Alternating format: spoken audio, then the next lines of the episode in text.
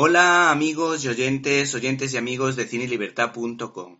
Hoy en Críticas en un Minuto, vuestra sección favorita, vamos a hablaros de Guardianes de la Galaxia Volumen 2.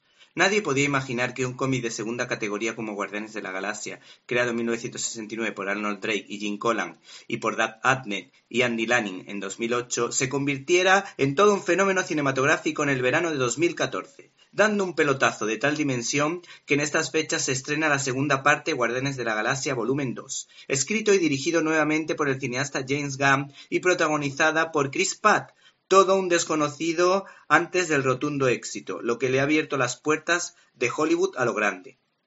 Al que vuelven a acompañar Zoe Saldana y Bradley Cooper. Sin embargo, la noticia se encuentra en las incorporaciones de viejas glorias como Carl Russell y Sylvester Stallone, y el taquillero y nuevo musculitos Vin Diesel.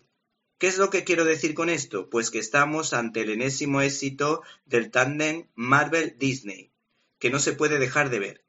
El actor protagonista, Chris Pratt, declaró lo siguiente a Variety: "Es la película más espectacular de todos los tiempos. No estoy usando una hipérbole aquí.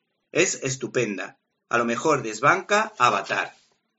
Esta producción, por lo general, tiene bastante ritmo, aunque nos encontramos con un par de bajonazos. El sentido del humor es bastante sarcástico, mezclado con simpáticas situaciones de humor blanco.